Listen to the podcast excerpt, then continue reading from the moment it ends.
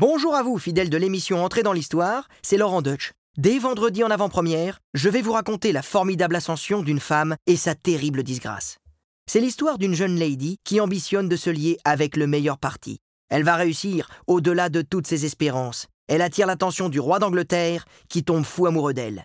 Pour faire de cette femme aux yeux envoûtants sa reine, le roi sera prêt à tout. Même à provoquer dans son royaume un énorme schisme religieux. Vous l'avez sans doute reconnu, il s'agit d'Anne Boleyn.